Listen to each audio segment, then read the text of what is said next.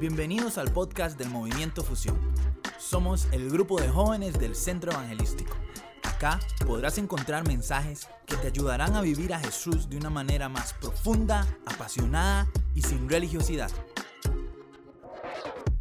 Bueno, en esta noche vamos a, continuar con la segunda parte de la serie Back to Basics. Yo quiero preguntar, ¿quién no vino la, la noche fusión pasada que me pueda levantar la mano? ¿Quiénes no vinieron?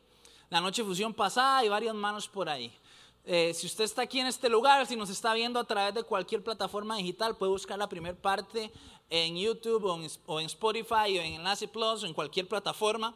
Y la serie se llama Back to Basics. ¿Por qué Back to Basics? Porque Dios nos ponía en el corazón de una manera muy fuerte cómo las cosas básicas, cómo los fundamentos básicos en nuestra vida son los que nos traen la victoria. Cómo los fundamentos básicos y las cosas sencillas tenemos que estarlas recordando una y otra vez. Estuvimos hablando de cómo nunca nos graduamos de lo sencillo de cómo nunca nos graduamos de las cosas básicas en Dios, de cómo las cosas sencillas que ya todos conocemos y aprendimos en el kinder de nuestra vida espiritual, nunca debemos dejar de recordarlas, nunca debemos de dejar de traerlas a memoria, de estar constante, constantemente hablando de ellas. Conversábamos respecto a que los principios fundamentales de Dios, como lo era saber que Dios estaba con nosotros en todo momento, puede ser tan poderoso como la última revelación que podamos escuchar. Puede ser tan poderoso como esa prédica que dice un montón de cosas que nunca habíamos escuchado. Y hablamos de que si tenemos un corazón de amar a Dios, un corazón de necesitar a Dios, un corazón de querer conocerlo, las cosas más sencillas deberían de sorprendernos constantemente.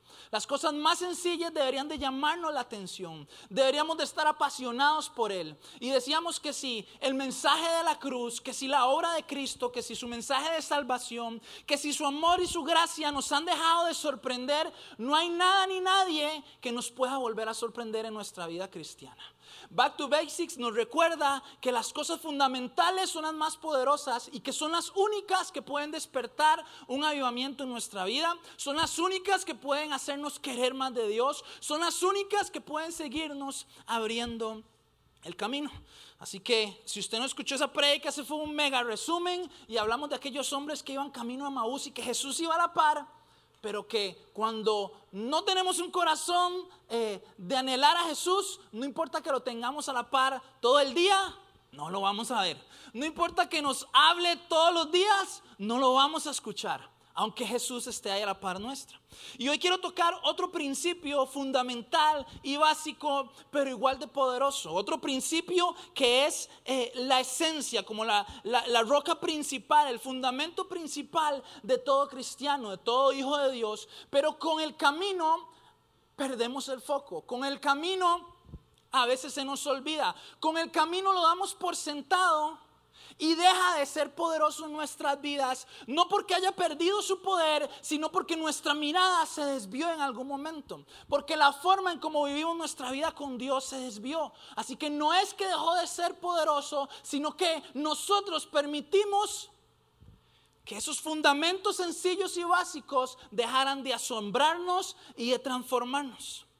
Y ese fundamento es que lo que nosotros vivimos, la razón por la cual vos hoy estás aquí, la razón por la cual servís, la razón por la cual nos estás viendo o escuchando en cualquier medio digital, la razón por la cual eh, eh, Dios te tiene acá en esta noche, es porque tenés una relación con Él. La esencia del cristianismo es que el cristianismo básicamente es una relación con nuestro Dios Todopoderoso. Punto final. Todo lo que hay alrededor son consecuencias de que tenemos una relación con Dios. Hoy yo estoy casado con Rachel y, todo mes a mes pagamos el alquiler del apartamento y estamos pagando un carro y tenemos una moto y tenemos planes, pero todo eso solamente son consecuencias que decidimos tener una relación juntos. El servicio, la iglesia, este lugar donde yo estoy en este momento, eh, el evangelismo, eh, eh, las reuniones, las misiones, la alabanza, todo lo que hacemos son solamente consecuencias de que nuestro fundamento es que tenemos una relación. Y es lo más básico y es lo más sencillo, pero depende del enfoque que a veces le damos, depende de la forma como vivimos el cristianismo, se nos olvida que lo que tenemos es una relación con una persona, con una persona que es real, que es poderosa y que decidió tener una relación con cada uno de nosotros. Entonces Dios nos quiere recordar nuestra relación. Y yo pensando en esto me acordaba de, mi hermano. Mi hermano eh, a cada rato se pasaba agarrando con mi mamá. No, yo creo que no vino, entonces puedo, puedo hablar de él aquí, no importa. Él se pasaba agarrando con mi mamá, pero no agarrando así como ahí, los, las peleas normales de una, en aquella etapa de un adolescente con la mamá. Y mi mamá cada rato le decía, no se le olvide que aquí yo soy la mamá y usted es el hijo. Y pareciera lo más tonto, pero es que tal vez a mi hermano a veces se le olvidaba y le hablaba y la trataba como si no fuera la mamá. Y entonces a mí también mi mamá me tenía que decir, no se le olvide que aquí la mamá soy yo y usted aquí me hace caso. Como que tenía que recordar cuál era nuestra posición en esa relación. No sé si le ha pasado a veces cuando hay jefes, tal vez que le tienen mucha confianza al jefe y ya se vuelven muy amigos y, quieren vacilar en todo momento y están en el trabajo y suave, suave. No se le olvide que yo soy su jefe y el que da las órdenes aquí soy yo. No se le olvide que yo soy el que mando aquí, el que toma las decisiones soy yo. Como que hay que venir un recordatorio de cómo es la relación. O incluso también, y, en este momento damos un minuto de silencio para todos los soldados caídos cuando, cuando usted está muy enamorado de esa muchacha y, usted le manda mensajes y, y, se lleva muy bien y parece que hay una química muy bonita y usted quiere dar el paso y le hace suave, suave, suave. No se le olvide que usted y yo somos solo amigos. ¡Ah! ¡Qué duro! Lo mandan a la friendzone. No se le olvide. No, no, no. Yo te lo quiero también. Uy, de verdad, yo también te quiero. Sí, pero como amigos. ¡Ah! ¡Qué golpe más duro! Qué difícil ese momento cuando te recuerdan la realidad de cómo es la relación. Y entonces yo meditando en las cosas básicas que a veces se nos olvidan, es Dios diciéndonos, suave, suave, suave. Vos y yo lo que tenemos es una relación o no. Vos estás comprometido en esta relación. ¿Qué es lo que tenemos vos y yo? Y es un fundamento muy sencillo, pero que a veces, al olvidarnos de Él, perdemos el poder que tiene el tener una relación con Dios. La, naturaleza de nuestra relación con Dios en la palabra como que ha evolucionado, se presenta de distintas formas. Eh, se nos presenta en, el Génesis como el creador y nosotros somos la creación. Y es un creador que crea el universo y todo lo que existe y nos crea a nosotros, nos forma como parte de la creación y quiere compartir con su creación.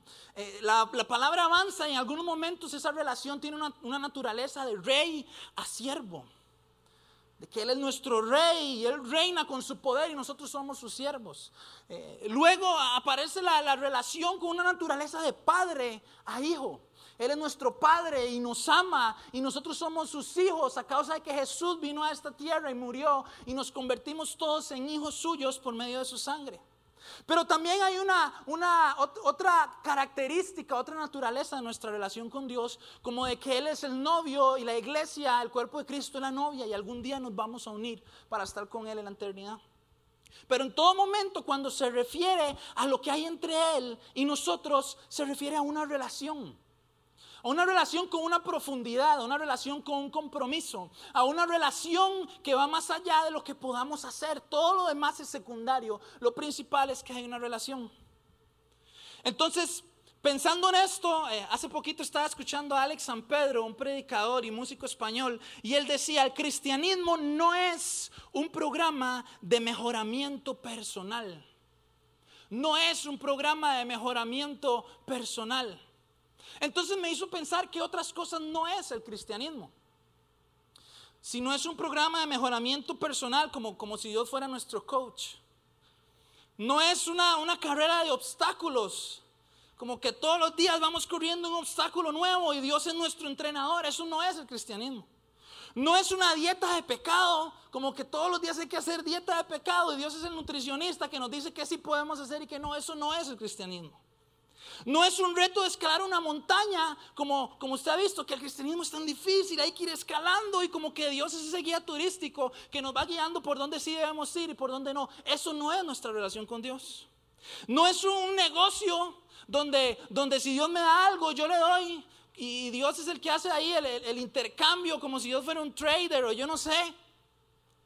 No es eso nuestra relación con Dios. No es una transacción como si Dios fuera un cajero donde yo voy y meto el pin de la santidad o meto el pin del versículo y Dios a cambio me da lo que yo le pido. No es una relación donde yo tengo que cumplir algo como si Dios fuera mi jefe y yo el empleado y como que yo soy un objeto que tengo que cumplir con ciertas labores. Todo eso no es el cristianismo. No es nuestra relación con Dios. Lo que vos y yo tenemos es una relación que nos transforma. Si la relación que vos tenés con Dios no te transforma, entonces hay que hacer un alto una pausa y ver qué es lo que está sucediendo. Porque está comprobado que cuando vos pasás tiempo con alguien, de una u otra forma, empezás a ser afectado positivo o negativamente por esa persona. Creo que hablaba con mi esposa en uno de estos días y ella me contaba que desde que nos casamos, ella se volvió puntual. Llega temprano a todo. Y no solo eso, ahora le molesta a los que llegan tarde. Y antes yo estaba desesperado y ella me decía, pero tranquilo. Y yo, mi amor, ¿cuál tranquilo? Si hace 15 minutos, pero 15 minutos no es nada. Y ahora más bien llegamos a un lugar. Isaac, pero ay, ¿por qué no ha empezado esto? Y yo, pero ay, ¿qué clase de Isaac es este? Porque con la persona con la que uno está, al final, de forma directa o indirecta, te llegan a afectar, te llegan a influenciar. Y yo creo que el problema ha sido que estamos esperando una transformación en nuestras vidas para que nuestra relación con Dios mejore. Estamos esperando un milagro en nuestras vidas para que la relación con Dios mejore y no funciona así, es al revés. La transformación va a suceder cuando nuestra relación con Dios mejore. La transformación en nuestras vidas va a suceder porque dice la palabra que vamos a ser transformados en nuestra naturaleza para llegar a ser como Cristo. Eso significa que el proceso es al revés. Y tal vez como hijos de Dios a veces fallamos en eso. No, yo necesito que Dios venga y haga un milagro para ver si yo otra vez empiezo a sentir esa pasión. Yo necesito que Dios venga y haga un milagro para ver si yo eh, nuevamente puedo experimentar o servir como yo servía o vivir lo que yo vivía. Y no funciona así. La relación que vos y yo tenemos es una relación que nos transforma. Cuando vos venís y aceptás a Jesús en tu corazón, el objetivo es que paso a paso vos te estás acercando a parecerte más a Cristo.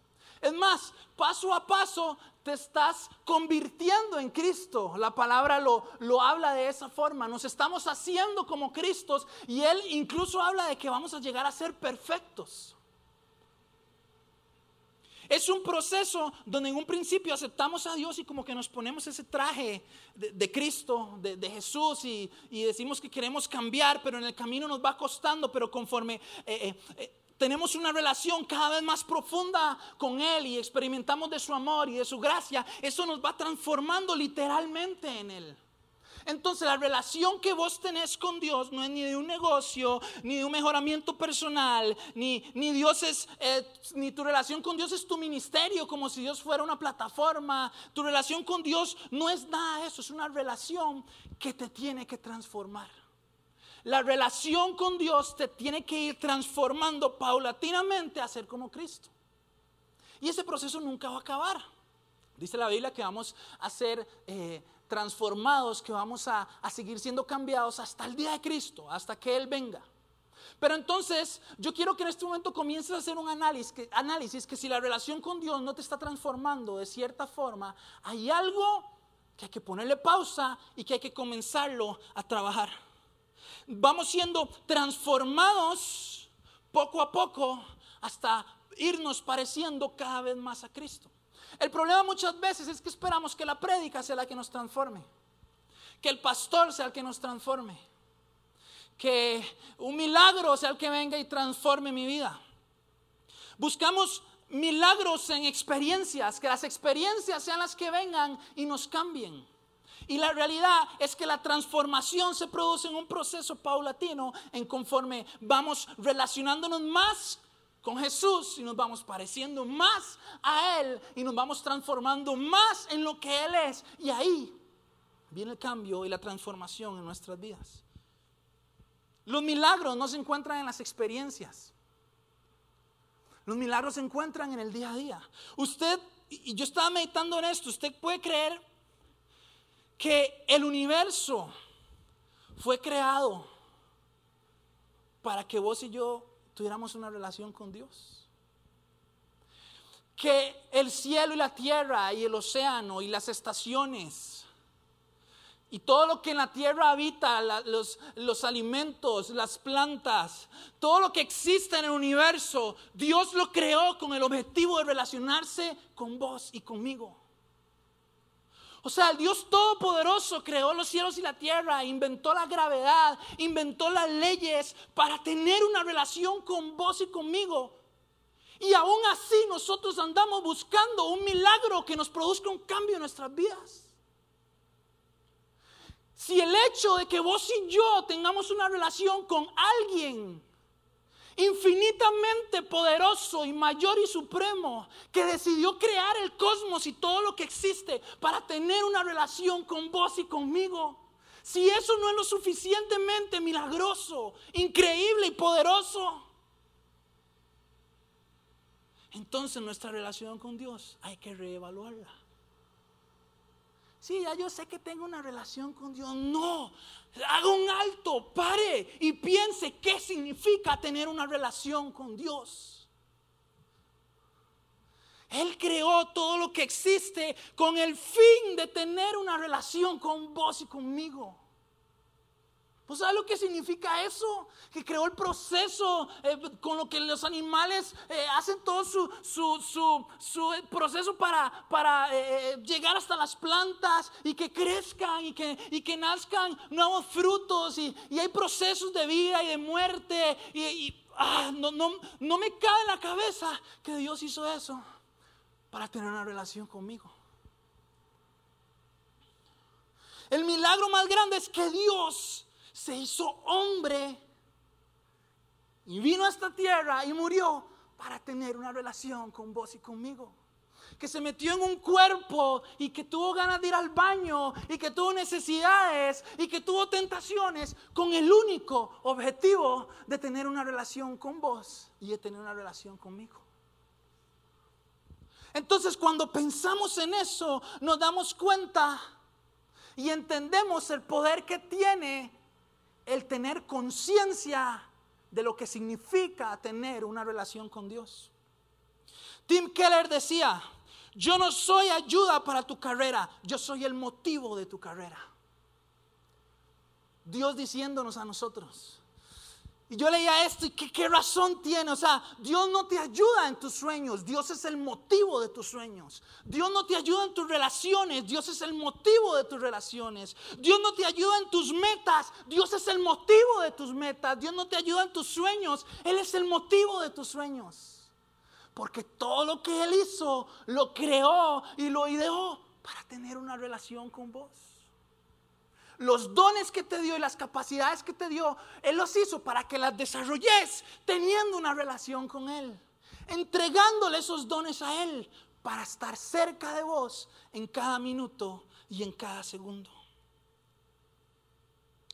Y quiero que vayamos a una parte de la palabra donde sucede, donde sucede algo que me, llama muchísimo la atención y me, y me impacta cada vez que lo leo. Está en Juan 14.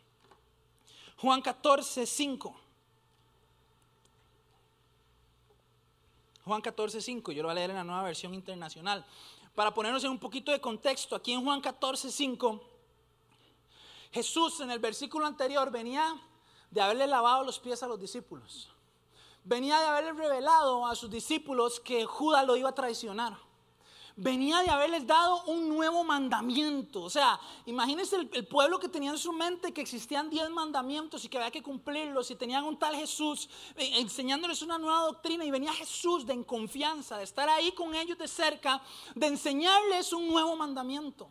Venía también en ese momento decirle a Pedro que, que lo iba a negar, o sea, había tenido momentos de intimidad, momentos de cercanía con ellos. Y en Juan 14, 5 entonces nos encontramos con Tomás y dice, dijo entonces Tomás, Señor, no sabemos a dónde vas. Así que, ¿cómo podremos conocer el camino? Yo soy el camino, la verdad y la vida. Le contestó Jesús, nadie llega al Padre sino por mí. Entonces Jesús está con ellos, Jesús ha estado con ellos durante mucho tiempo, se acerca el momento en que Jesús va a ser crucificado, Jesús comparte momentos íntimos con ellos, está ahí cercano a ellos. Y viene Tomás y dice, ¿cómo podemos conocer el camino? Y esto mm, se parece tanto a nosotros. Dios con, con nosotros todos los días, Dios con nosotros compartiendo, Dios con nosotros dándonos oportunidades, mostrándonos de sus milagros en lo pequeño y en lo grande. Y a veces como toma Dios, pero, pero sí, vos estás conmigo, pero sí, vos tienes cosas para mí, pero, pero, pero Dios, ¿cómo podemos conocer el camino? Entonces nosotros buscando caminos, sendas, experiencias, eh, circunstancias en nuestra vida que nos puedan generar algo, algo, algo nuevo, un camino nuevo. Y Jesús diciendo, hey, pero, pero yo soy el camino. Sí, sí, Jesús, vos y yo tenemos una relación, pero, pero, pero, ¿y el, camino? O sea, ¿qué, qué tengo que hacer? Hey, yo soy. Queremos verdades que nos afirmen lo que somos, nuestras identidades, lo que queremos, hacia dónde vamos. Y Jesús, hey, yo, yo soy la verdad que vos necesitas. Yo soy la verdad que te va a hacer sentir esa seguridad, que te va a hacer sentir esa satisfacción. Yo soy la verdad. Jesús, pero, pero, pero el camino cuál es? Queremos vivir y gozar y disfrutar y experimentar y, y- alcanzar cosas. Y Jesús, hey, pero yo soy la vida. Yo soy el único que te puede dar vida, plenitud, satisfacción. Yo, yo estoy aquí. Y nosotros preguntándonos una y otra vez, ¿cómo podemos conocer el camino? ¿Qué es lo nuevo que puedo alcanzar? ¿Hacia dónde tengo que ir? Y Jesús, pero, pero aquí estoy, soy yo de la relación que tenemos. Y dice el versículo 7, si ustedes realmente me conocieran, conocerían también a mi Padre. Y ya desde ese momento lo conocen y lo han visto. Entonces, esta historia me muestra que podemos conocer de Dios sin conocer a Dios. Podemos conocer de Dios, es más, podemos estar ahí como esos discípulos con Jesús. Y Jesús se vuelve y le dice, si ustedes realmente me conocieran. Y yo leía esto, yo sentía a Jesús diciéndome, Isaac, si realmente me conocieras.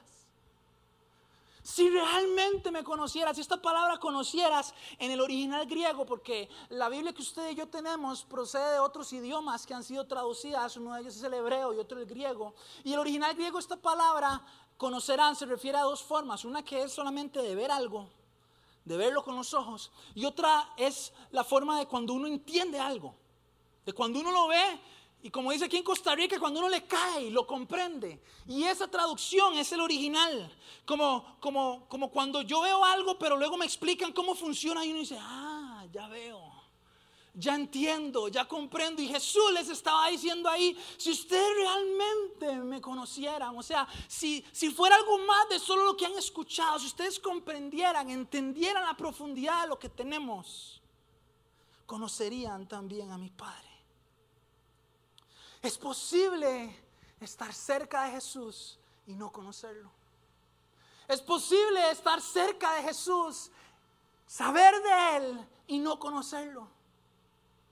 Yo no sé cómo está tu relación con Dios.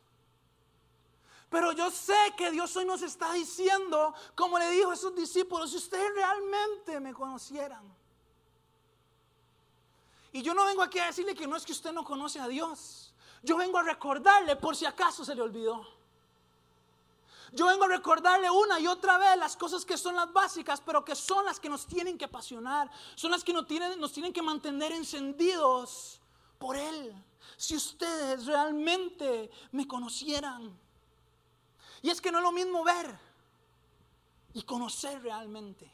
No es lo mismo saber de Dios que tener una relación firme con Él. Es posible estar cerca y perder el punto. Es posible estar aquí sentado un año y tras otro y perder el objetivo. Es posible servir y escuchar a todos los predicadores y conocer toda la palabra y, perder el punto, perder el objetivo. Me encanta como C.S. Lewis lo explica en el libro que se llama Mero Cristianismo. Él habla respecto a la teología. Y la teología es buena, el conocer de Dios, el saber de Dios es bueno, pero él lo explica como que la teología es un mapa. Yo se lo voy a poner en palabras, en palabras ticas. Imagínense que yo aquí tengo un mapa de San José.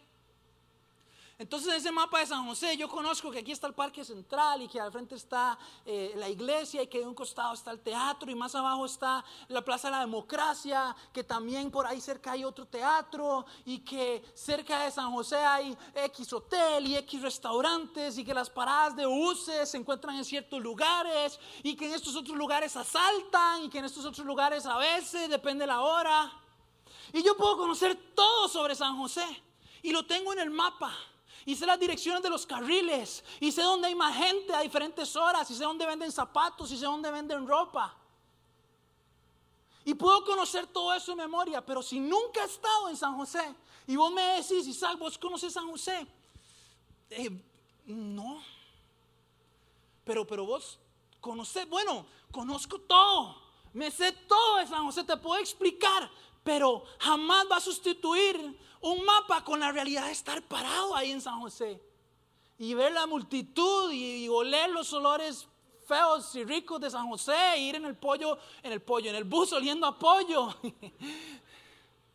y en el momento entonces que, que me asalten, yo digo, ah, esto era que asaltaban en San José. Ya entiendo, ya veo. Y así es la teología. Conocer a Dios es un mapa que te ayuda, por supuesto. Que no lo estoy satanizando para nada. A mí me encanta y es bueno. Pero tener el mapa en tus manos nunca se va a comparar con estar ahí. Conocer el mapa de Guanacaste y todas las playas y los mejores restaurantes y los mejores lugares nunca se va a comparar con tener los pies metidos en la arena y estar metido en el océano y, estar comiéndose un helado a las 3 de la tarde en, en Flamingo. Podemos estar cerca de Dios, conocer de Él, pero no haberlo vivido. Y Jesús en ese momento les dice, no, si ustedes realmente me conocieran, Y yo me preguntaba, Dios, ¿en qué medida te conozco o no te conozco? ¿En qué medida mi relación es real o solamente estoy con un mapa para todo lado, pero no estoy en el centro de la relación con Dios? Y entonces Dios me siguió hablando, dice el versículo 8. Si usted lo tiene ahí, sigamos leyendo. Señor, dijo Felipe, ya que aparece Felipe, ya pasó Tomás y viene Felipe. Señor, dijo Felipe, muéstranos al Padre y con eso nos basta. Muéstranos al Padre y con eso nos basta. Dios, muéstrame una señal. Dios, muéstrame tu mano y con eso me basta. Dios, muéstrame la respuesta. Dios, muéstrame cuál es la persona. Dios, muéstrame, muéstrame y, así sí voy a creer en vos. Muéstrame, dame, dame una señal, háblame de cierta forma y así sí voy a estar más seguro. Pero Felipe, tanto tiempo llevo ya entre ustedes y todavía no me conoces. Pero Isaac, tanto tiempo llevo con vos y todavía no me conoces. Pastor, pero es que ya no siento lo mismo que antes. Pastor, pero es que es tan duro, es tan difícil. La pasión se apagó, el fuego se apagó. Pastor, pero esta y otras cosas no, no, no, no me gustan, me incomodan. Isaac, tanto tiempo, a veces hemos estado juntos, tanto tiempo llevo ya entre ustedes y todavía no me conoces. El que me ha visto a mí, ha visto al Padre. ¿Qué significa esto? Jesús les estaba diciendo, el que me ha visto a mí es suficiente. Jesús es suficiente. La relación que tenemos con Jesús es suficiente. Pero Jesús, muéstrame algo nuevo. Pero Jesús, dame algo nuevo. Pero tanto tiempo llevo con vos y no me conoces. ¿No te das cuenta que yo soy suficiente?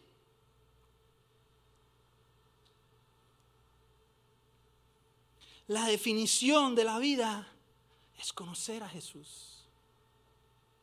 el objetivo por el cual estamos aquí es conocer a Jesús. Le voy a pedir a la banda si me puede acompañar. Tanto tiempo llevo ya entre ustedes y todavía no me conoces. El que me ha visto a mí, has visto al Padre. ¿Cómo puedes decirnos, muéstranos al Padre? ¿Cómo puedes decirme que ocupo un milagro más cuando tu vida es un milagro? ¿Cómo puedes decirme que, todo, todo, lo que está a tu alrededor está seco y que no, y no me ves y no me encuentras cuando el hecho de que estés hablando con esa persona es el milagro más grande?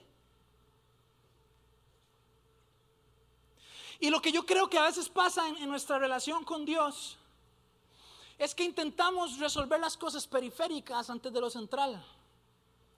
¿Qué me refiero con eso? A que si yo hoy me peleo con mi esposa y llevamos enojados un tiempo, pero hoy resulta que viene y tenemos que organizar las vacaciones y tenemos que organizar algunos pagos y tenemos una salida que habíamos quedado ir al cine. No puedo intentar resolver las demás cosas si no he resuelto lo principal. Y a veces con Dios queremos intentar resolver las cosas periféricas sin, entrar primero a resolver lo básico, lo central que es nuestra relación con Él. Si no entramos primero a resolver el uno a uno.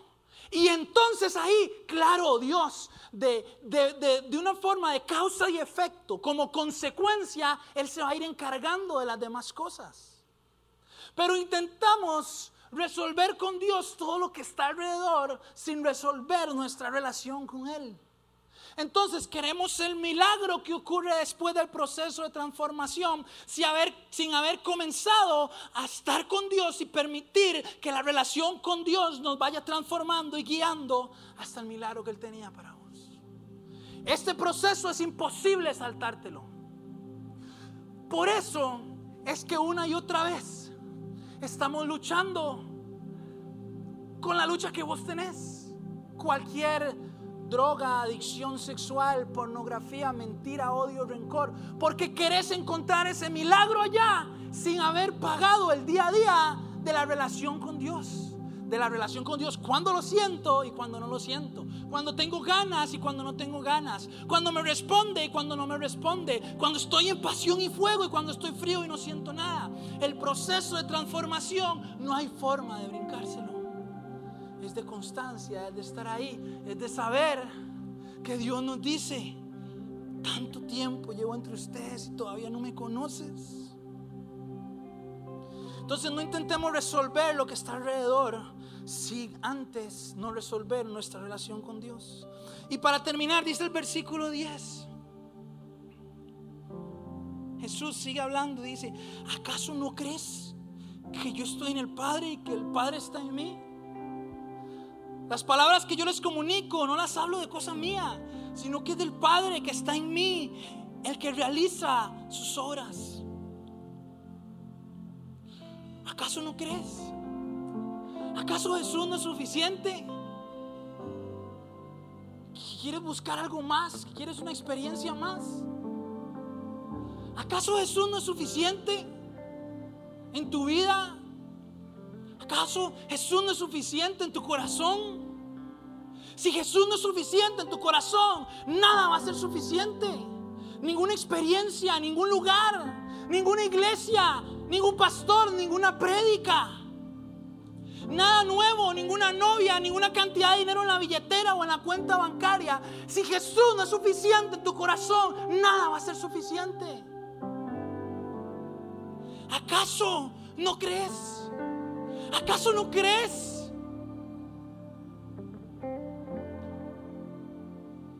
¿Acaso no crees que Jesús es suficiente?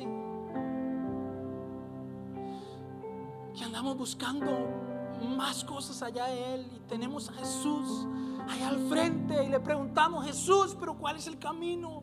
¿Acaso no crees que Jesús es suficiente?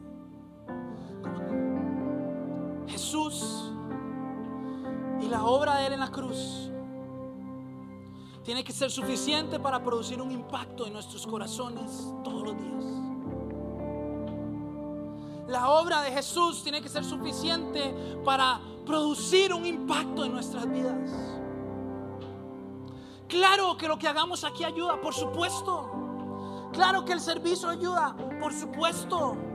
Son cosas que vienen como consecuencia de la relación y que son parte de vivir nuestra vida en Dios y nuestro cristianismo en comunidad. Y es chivísimo aprender uno de unos de otros y, y fortalecernos unos a otros y poner nuestros dones al servicio de Dios. Todo eso es buenísimo y es parte de. Pero la cruz de Jesús tiene que impactar tu corazón, tu mente y tus emociones. Tu corazón, tu mente y tus vivencias. Tu corazón, tu mente y tu voluntad. Cruz de Cristo tiene que ser capaz. Y la obra que Él hizo y el saber que tenemos una relación con Él tiene que ser capaz aún de asombrarnos, no importa cuánto tiempo pase, aún de hacernos querer arrodillarnos sin ningún aparente motivo, porque ya hay suficientes motivos para arrodillarnos todos los días, ya hay suficientes motivos para estar apasionados por Él todos los días, ya hay suficientes motivos para darle nuestra vida. ¿Acaso no es suficiente Jesús? Cerra tus ojos ahí donde estás. Porque es el momento de que tengas una conversación con Dios. Que no haya nada más que anhelemos que